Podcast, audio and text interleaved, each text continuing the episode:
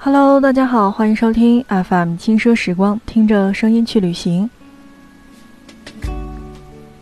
今天，让我们再把目光继续转回我们的摩洛哥，来关注摩洛哥的其他的我们需要知道的一些内容。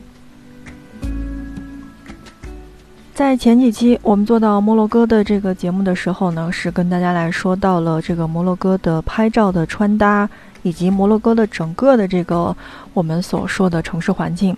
那么今天，首先让我们来关注到的是出入境交通的这个问题。虽然摩洛哥对于我们来说呢是一个免签的国家，但好像我们所谓的这个航班并不是很发达。到达摩洛哥的主要的交通方式呢是飞机，当然同时你也可以从西班牙境内乘坐轮渡到达摩洛哥北部的丹吉尔城。由于政治、社会、治安等原因呢，呃，我们这儿呢是不建议从邻近的国家阿尔及利亚以及毛里塔尼亚陆路进入摩洛哥的。如果说到飞机的这个问题的话，其实摩洛哥主要的国际机场也有很多，比如说像卡萨布兰卡机场、马拉克什机场，包括拉巴特机场，包括丹吉尔机场，呃，等等这些地方。但其中，呃，卡萨布兰卡。穆罕默德五世机场是摩洛哥国际航班最主要的交通枢纽，所以有的时候你会发现，哎，我想去到的摩洛哥，呃，仅仅是菲斯，包括这个我们所说到的丹吉尔城，但好像我们所有的飞机都是要通过卡萨布兰卡过去的。那目前中国国内呢，呃，暂时呢是没有直通摩洛哥的航班的，一般需要中转一到两次。比如说，法国航班在巴黎中转，还有荷兰航班于阿姆斯特丹，包括嗯俄罗斯的航班于莫斯科等等这些地方去中转，也包括阿联酋航班于迪拜去转机。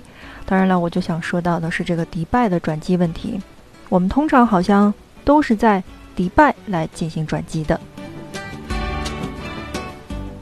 而且呢，说到这个飞机的问题，来说一说廉价直航。那由于呢，欧洲的很多国家呢，对摩洛哥来说已经都开通了很多的这个廉价直航，所以欧洲中转到摩洛哥是比较经济的交通方式。这个是我们要去到自由行摩洛哥的一个买票的这个方式。当然了，轮船了就不用说了，因为我们从国内很少有人乘轮船过去吧，也仅仅是那些在周边国家的研究生，那过去是比较多的。说完了出入境的交通问题，我们今天来说到的是拉巴特。拉巴特位于摩洛哥王国的西北大西洋沿岸，与姐妹城市塞拉隔河南北相望，是摩洛哥著名的四大皇城之一。拉巴特始建于1150年，作为当时的沿海战略要地。阿尔摩哈德王朝在海边修建了包含城堡、清真寺和住所等防御的要塞，被称为 Ribat，就是 R I B A T。所以呢，你看，呃，初次见着它的发音呢，就觉得拉巴特的名字就是由此而来。而城堡也成为了现在著名的乌达雅城堡。随着摩洛哥王朝定都菲斯，那么。拉巴特经历了几个世纪的没落期，直到17世纪西班牙摩里斯科难民的定都，那么拉巴特逐渐恢复繁荣。现存的麦地那即在那时陆续的建成。在摩洛哥成为法国保护国之后呢，1912年法国统治者定都拉巴特，并为殖民统治者这个机构呢和欧洲的移民兴建新城。摩洛哥独立之后，拉巴特作为首都被保留了下来。而我们所熟知的乌达雅城堡、麦地那新城、哈桑塔，包括穆罕默德五世陵墓等这些见证了城市历史沧桑的遗迹和建筑。所以，刚才我们通通所说的这些，均于2012年被列入了世界文化遗产名录，成为拉巴特不容错过的游览景点。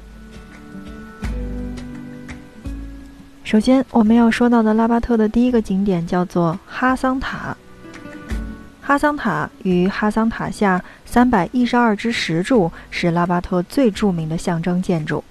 十二世纪，阿尔摩哈德王朝苏丹雅各布·厄勒·曼苏尔下令把拉巴特修建世界规模最大的清真寺。在苏丹逝世之后，清真寺的修建工程逐步的就停滞了。这期间，人们又加筑了清真寺的尖顶部分，并称为哈桑塔。不过，在一场大火之后，让原本计划建造有八十五米的高塔烧到了只剩下现在的看到的四十五米的建筑体，清真寺也没有真正完工，而宏伟的廊柱也在一七五五年的大地震当中悉数尽毁，剩下了现在所能看到的林立广场的高低石柱。所以，如果你到达拉巴特之后，那我建议你第一个去到的景点应该叫做哈桑塔。那么，我觉得第二个应该要关注到的就是我刚才说到的穆罕默德五世陵墓。穆罕默德五世陵墓修建于哈桑塔的对面。作为摩洛哥的开国之王，人们花了十年的时间，动用了四百多名的民间艺匠，修葺了这宗正式的皇族陵墓。除了穆罕默德五世，国王哈桑二世和雷木王子也安葬于此。陵墓一层只对政要人士开放，普通游客们则可以在二层的回廊上观赏建筑内部的奢华的这个墙饰以及雕刻。在陵墓前广场两侧进口处呢，均有皇家骑兵守卫。每天上午的七点，可以在广场内。哈桑塔一侧来欣赏骑兵的换岗仪式。好的，你正在收听到的是 FM 轻奢时光，听着声音去旅行。今天，让我们一起把目光再次转向摩洛哥，来关注摩洛哥其中的一座城市，叫做拉巴特。现在我们说到的是拉巴特的景点。说到拉巴特，那么不得不提到的叫做乌达雅城堡。修建于12世纪，乌达雅城堡最初是作为军事防御的战略建筑。摩洛哥进入了阿拉维朝代之后呢，那么君王又在此处修葺了一座皇宫，它的城墙与城门均是阿尔摩哈德时期建筑风格的浓缩，尤其是厄勒凯比尔城门，堪称是阿尔莫哈德建筑风格的典范。目前城堡有三个部分是对外开放的，包括。花园、博物馆和观景平台。博物馆为摩洛哥国家珍宝博物馆，那么展示有摩洛哥的历代的珠宝首饰、民族服饰等等。而在观景的平台上，可以俯瞰整个拉巴特的老港，那么包括布雷格雷河入口以及塞拉的整个全景。那么，如果说的再具体一点的话，我不知道正在听节目的你有没有看过《碟中谍五》。如果你看过，印象当中我要说的是女主说他们来自卡萨布兰卡，但实际上那个电影当中的场景就是拉巴特的乌达雅城堡。这个时候你会不会觉得，啊，原来是那里，还是挺熟悉的呢？而这个地方的最佳的旅游季节其实是每年的四月到九月，因为这段时间天气凉爽，而且。花果飘香。其实，除了我们刚才说到的这些景点的话，那我觉得舍拉废墟也是一个不错的选择。如果你到达拉巴特之后，建议也要去那边去打卡。另外，还有就是王宫了。王宫呢是位于市中心火车站的南侧。现在的王宫是于1864年的老宫殿的基础上重新修建的。那么是。阿拉维王朝的重要的皇城行宫之一，不过王宫是不对外开放的，但其壮观的王宫广场以及精致的宫门仍然是值得到此一游的。那么，在节目的最后来说到的是拉巴特的另外的一个景点，叫做麦地那。拉巴特的麦地那是在17世纪随着摩里斯科难民于此定居而逐渐形成的，并保持着原样至今。它的集市广场集聚了众多的食品以及艺术品的商贩，是非常非常热闹的。所以如果你去到那儿的话，那么建议是从火车站直接打车前往，大概是十迪拉姆左右就可以到达了。当然，如果像我们的每期节目一样，你要问我说，在摩洛哥，或者说是在拉巴特，我们可以选择吃点什么的话，那其实我建议你是可以去下一个大众点评。那么在国内，我们很多人都会使用大众点评来关注一下哪一些好吃的是我们值得去打卡的。